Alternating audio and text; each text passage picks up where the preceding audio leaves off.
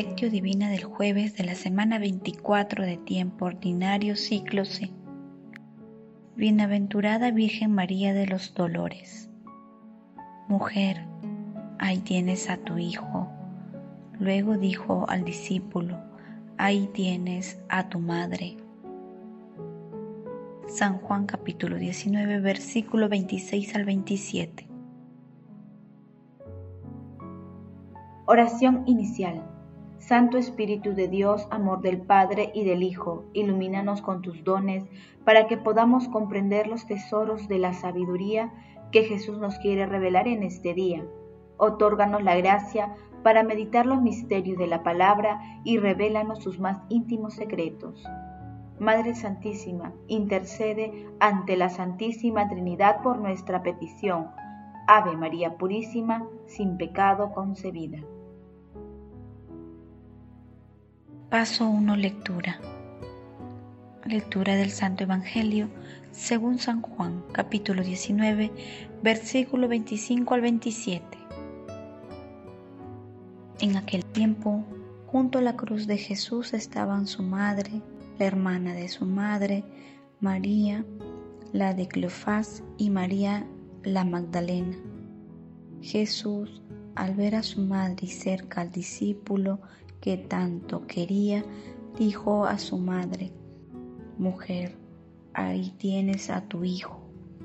Luego dijo al discípulo, Ahí tienes a tu madre. Y desde aquella hora el discípulo la recibió en su casa. Palabra del Señor, gloria a ti Señor Jesús. La sabiduría eterna vino al mundo y fue anunciada por el Hijo que se hizo hombre y nació de la Virgen María. La sabiduría eterna desde el principio también abraza a María. Ella es la madre del Mesías. Tú, Madre amada del Hijo de Dios. Tú, esposa virgen del Espíritu Santo. Tú que moras en el tabernáculo de la Santísima Trinidad. Verdaderamente, siempre estarás en el corazón del plan divino. En la cruz de Cristo, la sabiduría eterna reveló su servicio y su fuerza. Y lo hizo con estas palabras. Esta es tu madre. El único que escuchó estas palabras fue Juan, y en él todos los escuchamos. Todos. Madre, este es tu servicio, tu santo servicio. Madre, esta es tu fuerza. Todos queremos tenerte como Madre nuestra, y esta acción tuya es fruto de la sabiduría eterna, el servicio maternal que nace del misterio de Cristo. San Juan Pablo II. La devoción a la Virgen de los Dolores data de los primeros años del segundo milenio. Sixto IV incluyó en el misal romano en 1427 la memoria de Nuestra Señora de la Piedad. Posteriormente se fue desarrollando en la forma de los siete dolores que representan a las siete espadas que traspasaron el corazón de nuestra Santísima Madre. El Papa Pío X señaló su celebración el 15 de septiembre. El pasaje evangélico de hoy no solo describe un acto de piedad filial de Jesús hacia su madre, sino una verdadera revelación de su maternidad espiritual. María se convierte en la madre no solo del discípulo amado, sino también de toda la humanidad. Paso 2. Meditación. Queridos hermanos, ¿cuál es el mensaje que Jesús nos transmite a través de su palabra. Meditemos con un texto de Máximo el Confesor en su libro Vida de María. Llega la hora del dolor más grave, cuando fue levantada la cruz para clavar en ella al Rey de los ángeles, el Creador de todas las cosas, el Señor y dueño de las realidades visibles e invisibles. Ha sido crucificado. ¿Cómo pudo sostener la tierra todo esto sin quedar destruida? ¿Cómo pudo contemplar el cielo este espectáculo sin estremecerse? El que está sentado en el trono de los querubines y es glorificado por los serafines, aquel en cuyas manos están los cielos de los cielos, está colgado en el madero por obra de unos malhechores. El que reina con el Padre y el Espíritu Santo ha sido colgado de una manera indomable de una cruz. Aquel a quien la luz envuelve como un manto ha sido clavado desnudo en una cruz. Sobre la túnica tejida por las manos de la Santa Inmaculada Virgen Madre, echaron suertes los que te mantaron. Con los clavos traspasaron aquellas manos que crearon todas las cosas y rigen el cielo y la tierra. Oh bondad del Rey, oh inconmensurable misericordia, ¿quién podrá narrar el poder del Señor? ¿Quién estará en condición de cantar su alabanza? En aquella hora, María, Madre Santísima, Madre del Señor, penetró en tu corazón aquella espada que Simón te había predicho. En aquella hora se hundieron en tu corazón los clavos que perforaron las manos del Señor.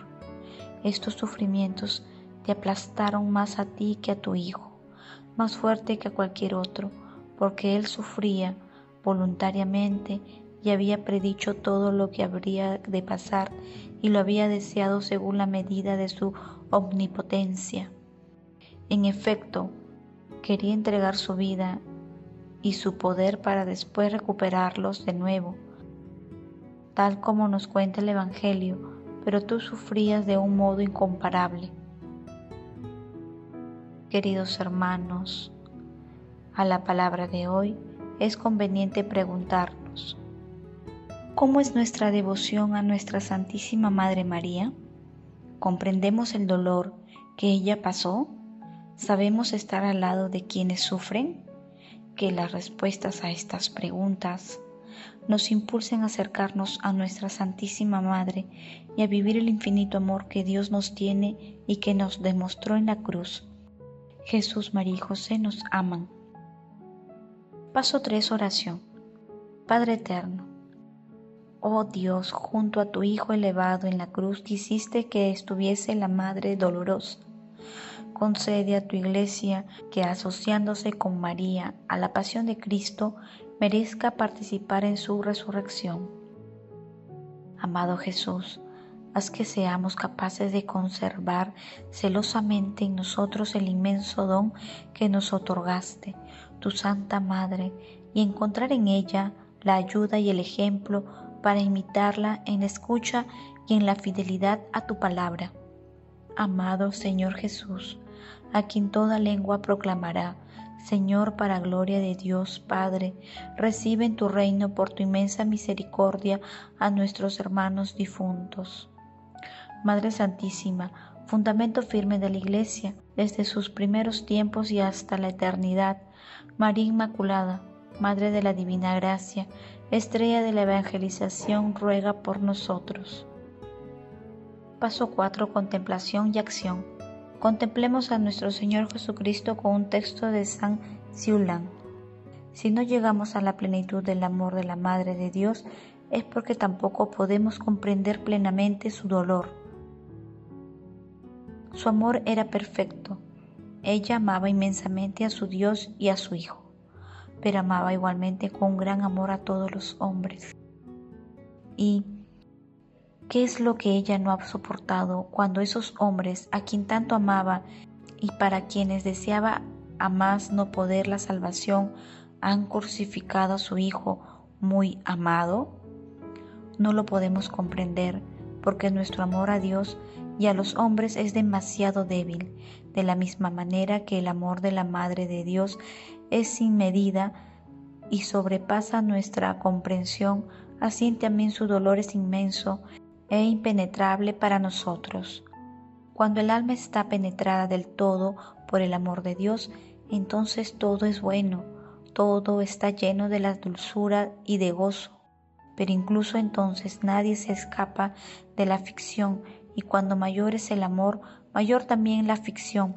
La Madre de Dios no tenía pecado alguno, ni por un simple pensamiento nunca perdió la gracia, sin embargo ha sufrido grandes aflicciones. Cuando estaba al pie de la cruz, su pena era inmensa como el océano. El dolor de su alma era incomparablemente mayor que el del Adán, cuando fue echado del paraíso. El amor de María era incomparablemente mayor que el de Adán.